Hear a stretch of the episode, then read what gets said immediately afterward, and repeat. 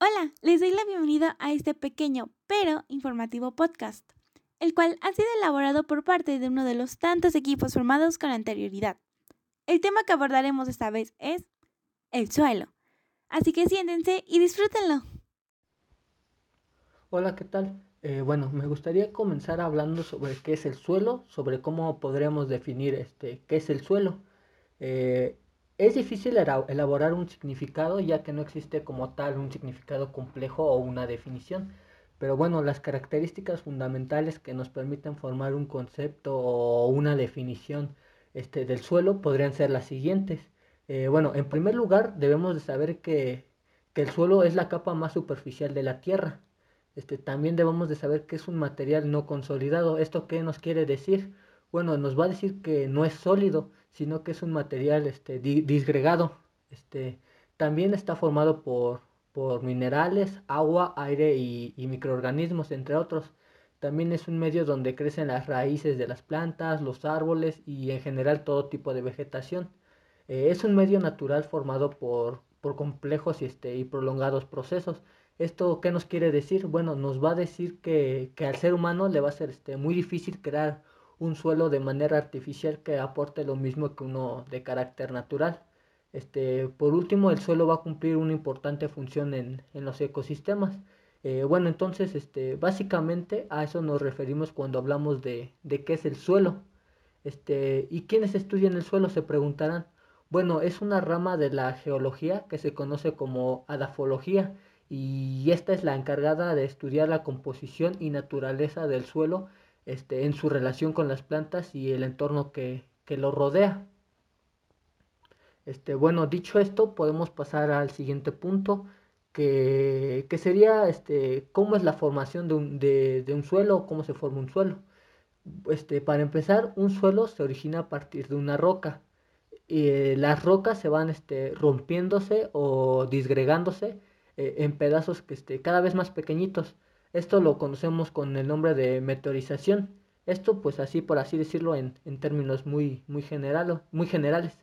Adentrándonos un poco más en el tema, este, la formación de los suelos se puede decir que consta de cinco pasos o, etapas, este, las cuales serían este, las siguientes. En primer lugar, debe de haber una roca madre que va a dar origen a todo, a todo nuestro suelo. En segundo lugar, hay una acción física eh, ¿A qué nos referimos con, acción física? Pues bueno, nos vamos a referir a los cambios de temperatura por, concentración o dilatación que sufre la roca, lo que ocasiona que se va a ir este, rompiéndose y, y, agretiéndose. Y esto va a permitir que, este, que el agua pueda penetrar este, en estos fragmentos este, de roca, es decir, que se va a adentrar. Este, una vez que se penetró la roca, pasamos al, al paso 3, donde se va a hacer una como tipo reacción química. Generalmente están presentes los ácidos y agua que reaccionan con los minerales, entre, entre otras cosas. Este, en el cuarto punto se hace referencia a la acción de, los seres vivos como lo son las bacterias, los hongos, las lombrices, este, entre otros, que también aportan mucho a la formación, a la formación de un suelo. Y bueno, entonces este, básicamente, básicamente ese es el, el mecanismo de, formación de un suelo. Este, se lo repito, la roca madre da el aporte de minerales y se va a disgregar o descomponer. Y finalmente el tiempo, el clima, la temperatura, la vegetación va a producir una tipo mezcla de todos los componentes junto con el aire y el agua. De esta manera se pueden este, distinguir todas las series o etapas o fases en el proceso de formación de, de los suelos el cual en promedio dura aproximadamente 500 años. Como ya se los había dicho, esto va a depender de las características del clima y de la temperatura. Las características. Bueno, cada suelo depende de varios factores para que esas características sean diferentes. Algunas son iguales, pero no todas, ya que no solamente es como de, oh, la tierra es café o la o es tierra. No, sino que todo depende, como no sé, del tipo de roca que las originó, su antigüedad, el relieve, el clima, la vegetación, los animales que viven en él, además de las modificaciones que hemos causado nosotros hacia ella. Ahora bien, los suelos no tienen una estructura uniforme. Están constituidos por capas que se diferencian por el tamaño y la composición de las partículas. La capa superficial es más compacta, se seca con rapidez y está poblada por pocos organismos, especialmente pues por lombrices. Por debajo de ella está el humus, donde se acumulan microorganismos y nutrientes. Ahora, el tamaño de las partículas de los minerales que forman el suelo determinan pues sus propiedades físicas la estructura, la textura, la capacidad de drenaje del agua y la aireación.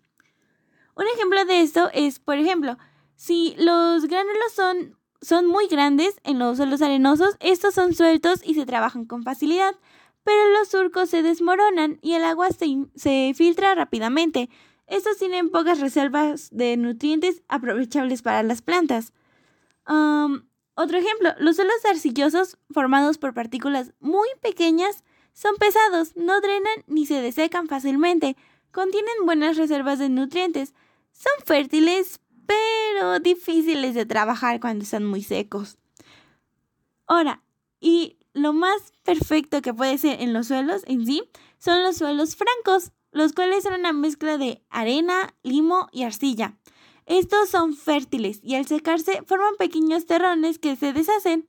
Un suelo con una composición equilibrada de cada mineral es un suelo agrícola fácil de trabajar y con muy buenas reservas de nutrientes, que es lo principal, ya que estos mantienen la humedad a pesar de, de drenar libremente. Pero para tener un suelo de este tipo es muy importante cuidar las características necesarias de este. No se debe cambiar nada y menos utilizar cosas que no. Entonces, este tipo de suelo es muy especial. Ahora, podemos también, gracias a, este, a las propiedades anteriores mencionadas, decir las propiedades químicas. Bueno, estas también dependen de los distintos minerales y sustancias orgánicas que componen el suelo, como el contenido de nitrógeno, fósforo, potasio, calcio y magnesio, debe ser abundante y equilibrado. La materia orgánica siempre tiene carbono, oxígeno e hidrógeno, además pues de otros elementos. Al, al despedazarse y descomponer las plantas y los animales muertos, los microorganismos liberan los nutrientes permitiendo que puedan ser utilizados nuevamente. Ese es un ciclo que la mayoría comprende y que pues la mayoría utiliza cuando se usa en el tipo de compostas. Ahora, bueno, en sí, las propiedades físicas y químicas del suelo son unidas por un factor climático. Eso lo hemos estado viendo en nuestras diversas clases. Estas, determinan los vegetales y animales que se pueden desarrollar y la forma que se debe cultivar la tierra. Porque como dije anteriormente, el cuidado de la tierra no simplemente, no es fácil, no, repito, no es simplemente echar agua o cualquier cosa, se debe tener un gran cuidado con esta. Tipo de suelo. Existen diversos tipos de suelo, cada uno con un proceso diferente de formación, de sedimentación, de exposición eloica, de meteorización y de residuos orgánicos. Los suelos se pueden clasificar de acuerdo a dos distintos tipos criterios que son, según su estructura y según su característica física. Según su estructura podemos hablar de seis tipos. Suelos arenosos son incapaces de retener el agua, son escasos en materia orgánica y por lo tanto poco fértiles. Suelos calizos abundan en minerales calcáreos y por lo tanto en sales, los cuales le confiere dureza, aridez y color blanquíceo. Suelos humíferos de tierra negra, en ellos abundan la materia orgánica en descomposición y retienen muy bien el agua, siendo muy fértiles. Suelos arcillosos, compuestos por finos granos amarillentos que retienen muy bien el agua, por lo que suelen inundarse con facilidad. Suelos pedregosos, compuestos por rocas de distintos tamaños, son muy porosos y no retienen en nada el agua. Suelos mixtos, suelos mezclados por lo general entre arenosos y arcillosos. Según su característica física, podemos hablar de ocho tipos. Litosoles, capas delgadas de suelo de hasta 10 centímetros de profundidad, con vegetación muy baja y también llamado leptosoles cambisoles, suelos jóvenes con acumulación inicial de arcillas, lubisoles, suelos arcillosos con una saturación de base del 50% o superior, acrisoles, otro tipo de suelos arcillosos con una saturación de base inferior al 50%. Gleisoles, suelos de presencia de agua constantes o casi constantes. Fluvisoles, suelos jóvenes de depósitos lluviales, por lo general ricos en calcios. Rencina, suelos ricos en materia orgánica sobre una piedra caliza. Vertisoles, suelos arcillosos y negros, ubicados cerca de un escorrimiento y pendientes rocosas. Fertilidad. Sabemos que para crecer las plantas precisan de agua y determinados minerales. Los absorben del suelo por medio de sus raíces. Un suelo es fértil cuando tiene los nutrientes necesarios, es decir, las sustancias indispensables para que las plantas se desarrollen bien. Las plantas consiguen del aire y del agua algunos elementos que necesitan, como el carbono, el hidrógeno y el exógeno. Otros nutrientes esenciales están en el suelo. Aquellos que los vegetales requieren en grandes cantidades se llaman nutrientes principales. Son el nitrógeno, el fósforo, el potasio, el calcio y el magnesio. Proceden de las rocas que dieron origen al suelo y de la materia orgánica descompuesta por los organismos. Los nutrientes deben estar siempre presentes en cantidades y proporciones adecuadas. Un suelo es fértil cuando su consistencia y profundidad permiten un buen desarrollo y fijación de las raíces contiene los nutrientes que la vegetación necesita. Es capaz de absorber y retener el agua conservándola disponible para que las plantas utilicen. Está suficientemente airado y no contiene sustancias tóxicas. Los, los, suelos naturalmente cubiertos de vegetación conservan su fertilidad. Un ejemplo es el bosque. Las raíces de los árboles sujetan la tierra, el follaje de las copas suaviza el impacto de la lluvia y la fuerza del viento, las hojas secas caen junto con los animales muertos y sus excrementos se pudren y son descompuestas por los microorganismos, formando el humus. El humus es un abono orgánico que enriquece el suelo, aumenta la porosidad superficial, absorbe agua lentamente y la retiene para que ésta sea otra vez usada. Existen tres tipos de fertilidad de suelos. La fertilidad física del suelo, se consideran componentes físicos la roca, los minerales, partículas de ellos que en el tiempo fueron haciéndose más pequeños y otros elementos como la arcilla o el limo. Todos estos elementos determinan la composición y textura, así como diferentes procesos que suceden en la causa del clima, la topografía o varios organismos vivos. Fertilidad química del suelo. Los componentes químicos engloban el pH del suelo, el agua y diferentes nutrientes minerales como el magnesio, calcio o zinc. La disponibilidad de ellos junto con un pH equilibrado son fundamentales para la salud de las plantas. Existen tres minerales que tienen una importancia mayor, que es el, el nitrógeno, que otorga vigor a las hojas y favorece el crecimiento de las plantas. El fósforo es beneficioso para el sistema radicular, el desarrollo de brotes y las semillas. El potasio fortalece el metabolismo de la planta y ayuda a generar resistencia a los patógenos. Fertilidad biológica del suelo. El componente biológico del suelo hace referencia a todos los seres vivos que influyen en él, desde plantas u hongos hasta bacterias y protozoos, pasando por animales de gran tamaño, insectos o lombrices. Especialmente importantes son los microbios, que aunque no sean visibles a simple vista, son responsables del transporte de agua y nutrientes. Pero ¿por qué se pierde la fertilidad de los suelos? Una de propiedad de técnicas agrícolas tales como un excesivo de pesticidas y otros productos químicos, labranza excesiva, el abono al uso de antiguas técnicas que sirven para recuperar la fertilidad, la rotación de cultivos sin base científica, mezclando cultivos que no casan entre sí, malas prácticas con el uso de agua y diferentes factores como la deforestación, el sobrepastoreo o mala gestión de residuos, así como una reducción en la fertilidad del suelo.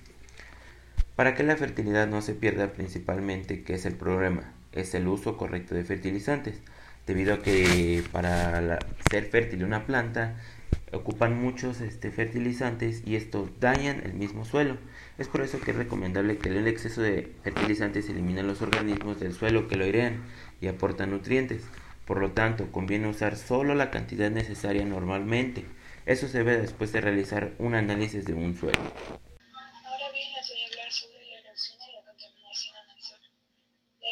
Suelo es el desplazamiento de la capa superior de esta, una forma de degradación del suelo. Un bajo nivel de erosión del suelo es un proceso natural en toda la Tierra, pero las prácticas agrícolas pueden intensificar el proceso de erosión. Los principales agentes de la erosión del suelo son el agua y el viento, pero combinados son responsables de aproximadamente el 84% de la extensión global de tierras degradadas. lo que hace que la erosión excesiva sea uno de los problemas ambientales más importantes en todo el mundo. La erosión del suelo puede ser un proceso lento, pero continúa relativamente desapercibido, o puede ocurrir a un, ritmo alarmante, causando una grave pérdida de la capa superior del suelo. La pérdida del suelo de las tierras de cultivo se puede ver reflejada en la reducción del potencial de producción de cultivos, la menor cantidad del agua superficial y las redes de drenaje dañadas. La agricultura intensiva, la deforestación, las carreteras, el cambio climático y la extracción urbana se encuentran entre las actividades humanas más importantes en cuanto a su efecto sobre la estimulación de la erosión. Ahora bien, hablemos de la contaminación. La superficie terrestre es la piel del planeta, un manto lleno de cicatrices, arrugas milenarias y heridas más recientes causadas tanto por el hombre como por la propia naturaleza. Algunas de estas son incurables, como la extinción de especies, otras comprometen la salud y la seguridad alimentaria, y todas ellas amenazan el bienestar de millones de personas en el mundo. ¿Qué es la contaminación del suelo? Este mal invisible aparece cuando la concentración de contaminantes en la superficie es tan alta que daña la biodiversidad del suelo y pone en riesgo nuestra salud, a través sobre todo de la alimentación.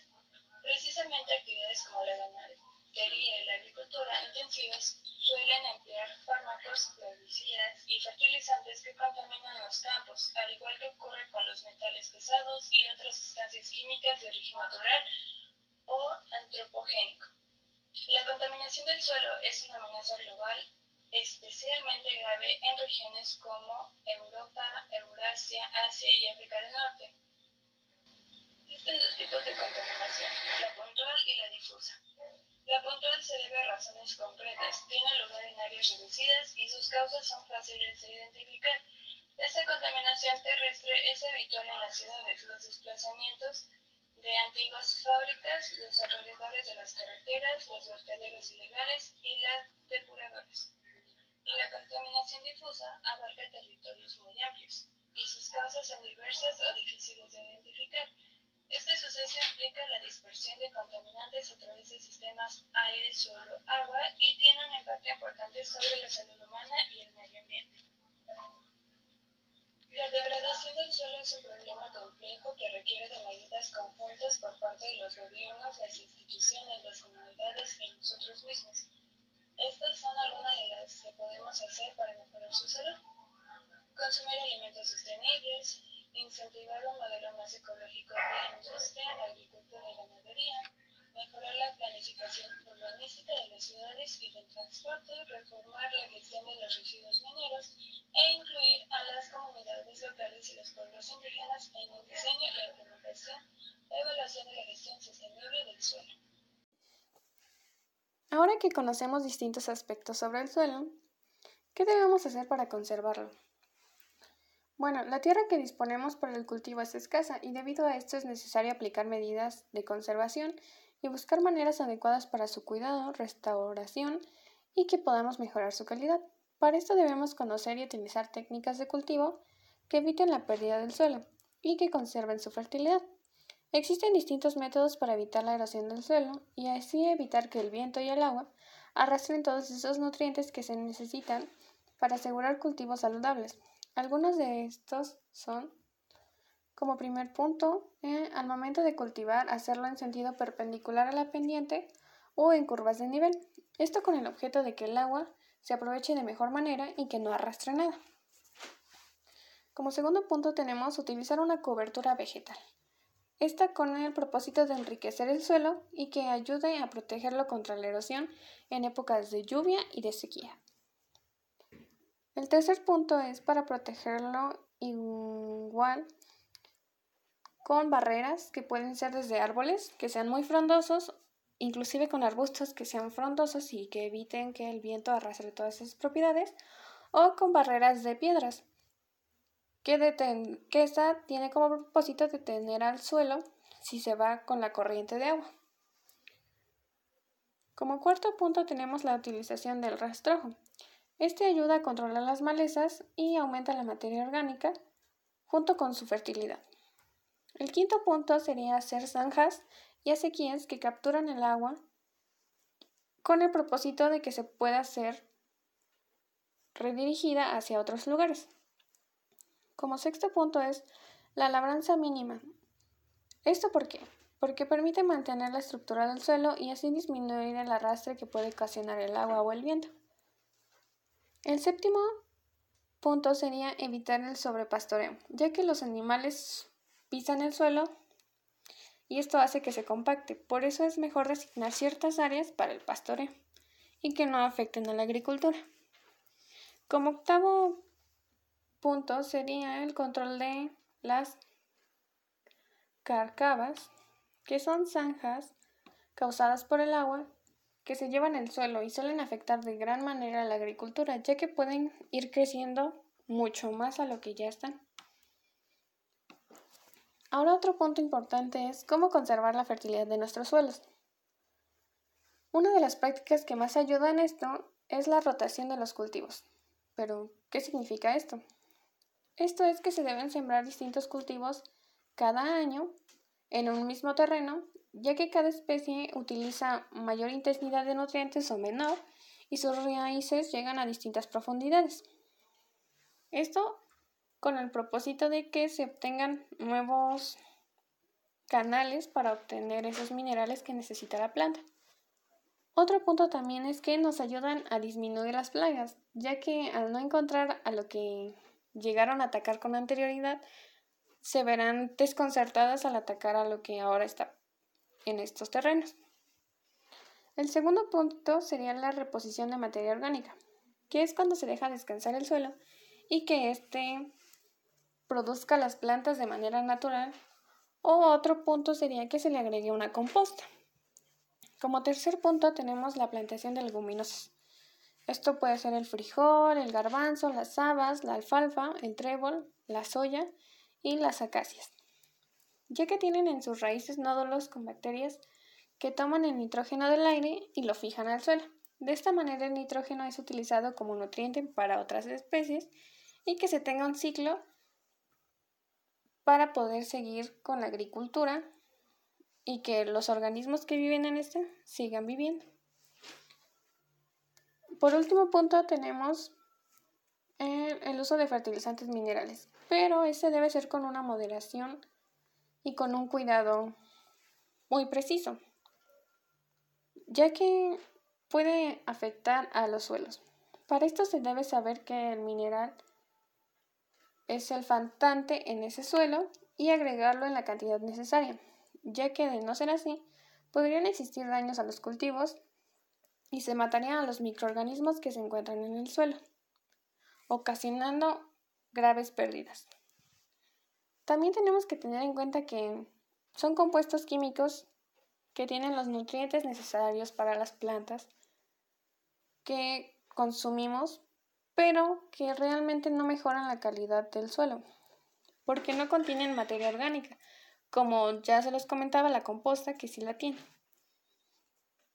Para eso debemos ser cuidadosos con lo que le ponemos a nuestros suelos. Bueno, y hasta aquí llegamos con el episodio de hoy y los esperamos para el próximo episodio.